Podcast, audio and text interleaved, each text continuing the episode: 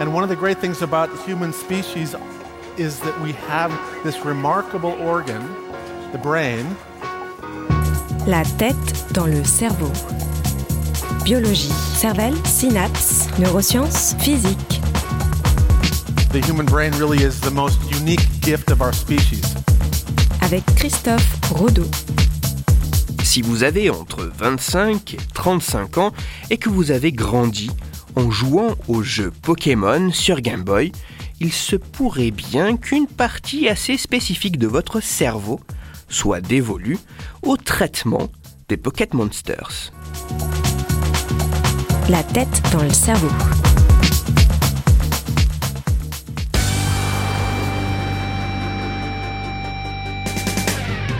Originellement, Pokémon est un jeu vidéo sorti le 8 octobre 1999 en France, jouable sur la console portable de Nintendo, la Game Boy.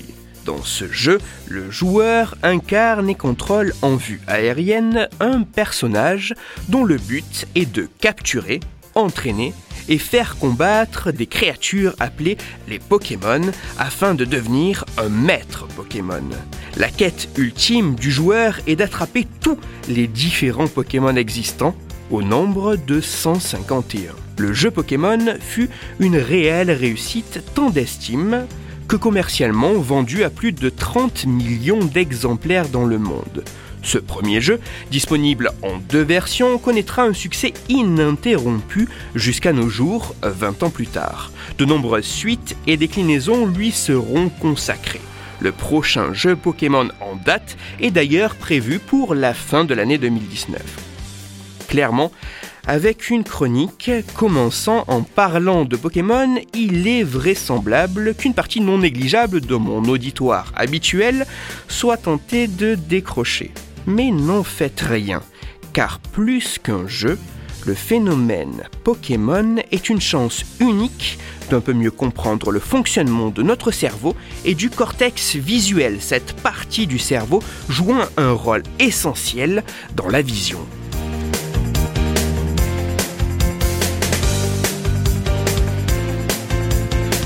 Les Pokémon ont une forme et un aspect bien particulier. Parce que le jeu Pokémon a été joué des dizaines et des dizaines d'heures sur plusieurs années. Parce que l'image du jeu Pokémon avait toujours à peu près la même taille, les dimensions de l'écran de la Game Boy. Parce que l'image du jeu Pokémon était approximativement fixée de la même façon avec le centre de l'œil. Parce que l'image du jeu Pokémon était quasiment toujours à la même distance de l'œil, environ une longueur de bras, parce que plusieurs centaines d'individus ont été exposés à ces mêmes conditions. Pour toutes ces raisons, le jeu Pokémon peut être considéré comme une expérience à grande échelle. En effet, pendant des années, des individus ont été stimulés d'une façon bien particulière et quasi identique. Ainsi, s'intéresser à leur cerveau semble être une précieuse opportunité de percer quelques-uns des secrets du développement et du fonctionnement de notre cortex visuel. C'est tout du moins l'idée que des chercheurs de l'université de Stanford ont exploité dans une étude publiée en ligne en mai 2019 dans la revue scientifique Nature Human Behavior.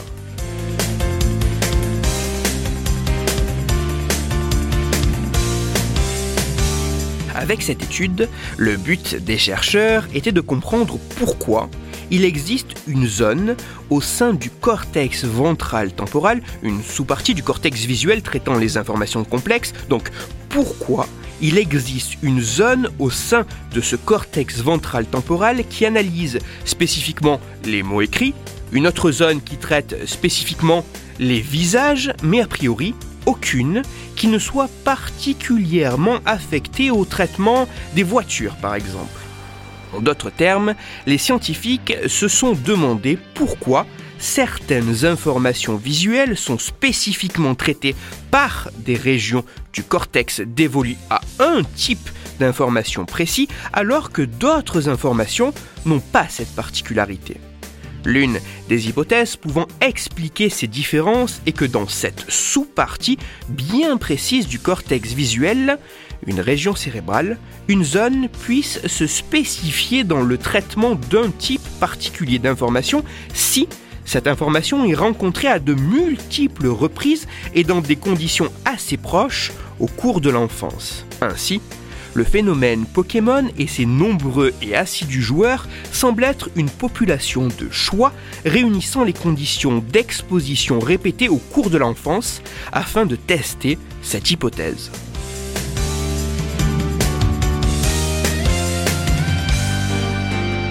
Au total, ce sont 22 personnes qui ont participé à cette expérience. 11 volontaires qui ont commencé à jouer à Pokémon entre l'âge de 5 et 8 ans et qui ont continué pendant quelques années, et 11 participants n'ayant jamais joué à Pokémon. L'expérience consistait pour le sujet à observer des images en étant allongé dans une machine IRM mesurant directement l'activité cérébrale. Précisément, il y avait 8 catégories d'images différentes et 144 images pour chaque catégorie, soit en tout plus d'un millier d'images. Parmi ces 8 catégories, il y avait notamment des visages, des voitures, des animaux, des personnages de dessins animés ou encore des Pokémon.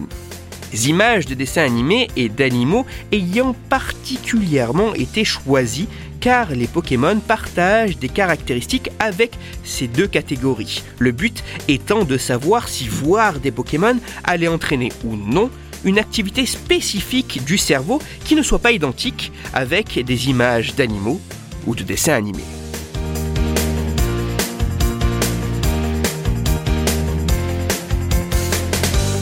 Les résultats montrent que les personnes qui depuis leur tendre enfance ont joué à Pokémon ne vont pas avoir tout à fait la même activité cérébrale au niveau d'une partie du cortex visuel que celles qui n'y ont jamais joué. Plus précisément, à la vue d'images de Pokémon issues du jeu originel, seulement les joueurs expérimentés vont avoir une augmentation de l'activité d'une région cérébrale particulière située sur les parties moyennes et postérieures du sillon occipito-temporal. Cette région cérébrale est située juste à côté de la partie du cortex visuel répondant spécifiquement au visage bien que voisines, et alors que les Pokémon ont des caractéristiques proches des visages, l'activité de ces deux parties du cerveau semble toutefois distincte. De manière assez remarquable, l'augmentation d'activité de cette partie du sillon occipito-temporal semble se faire à la vision d'images de Pokémon, mais pas pour les autres types d'images, comme celles d'animaux ou de dessins animés par exemple. Oui, chez certaines personnes, une partie bien précise du cortex visuel pourrait être assez spécifiquement dévolue au traitement des Pokémon. De plus, cette région traitant précisément l'information Pokémon se retrouve localisée au même emplacement chez chacun des joueurs expérimentés. Ceci pourrait en réalité révéler la manière dont s'organise cette partie du cerveau suite au contact répété avec un type particulier d'information en fonction des conditions d'exposition et de la manière dont l'œil s'y focalise. Bien qu'intéressants, ces résultats devront encore être approfondis et répliqués sur plus d'individus, dans d'autres laboratoires par d'autres chercheurs, pour affirmer qu'une fraction de la population est une partie du cortex visuel dédiée au traitement des Pokémon et seulement des Pokémon.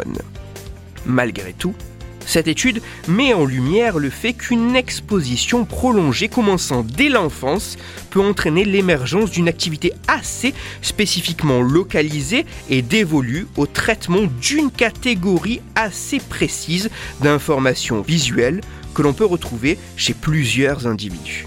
Ceci pourrait vraisemblablement être la raison expliquant que certaines régions du cerveau traitent les visages ou les mots écrits, mais pas spécifiquement les voitures.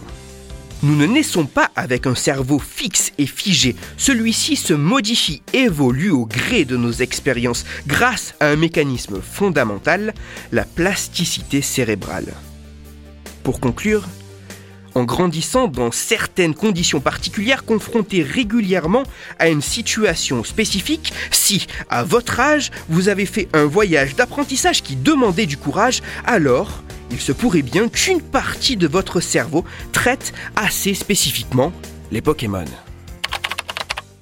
Toutes les références de ma chronique se trouveront sur mon site, Cerveau en argot, et pour approfondir la chronique d'aujourd'hui, je vous renvoie vers le communiqué de presse de l'université de Stanford autour des résultats de cette étude. Certes, il est en anglais, mais il révèle comment cette recherche a été pensée à partir des propos du premier auteur de cette étude, lui-même joueur de Pokémon.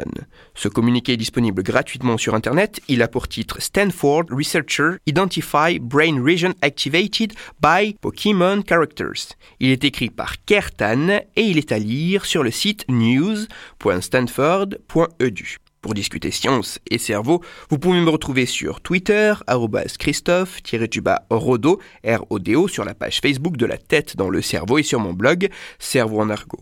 Je vous rappelle que si vous, auditeurs, vous avez des questions ou des sujets dont vous voudriez que je parle, n'hésitez pas à me le faire savoir directement sur mon compte Twitter, sur la page Facebook ou par mail à l'adresse la tête dans le cerveau gmail.com et j'essaierai d'y répondre dans une future chronique. Toutes mes chroniques, y compris celles-ci, sont disponibles en réécoute sur mon podcast La tête dans le cerveau, à retrouver sur toutes les plateformes, dans SoundCloud, Deezer, Spotify, Google Podcast et iTunes.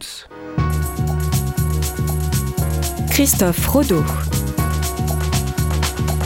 La tête dans le cerveau.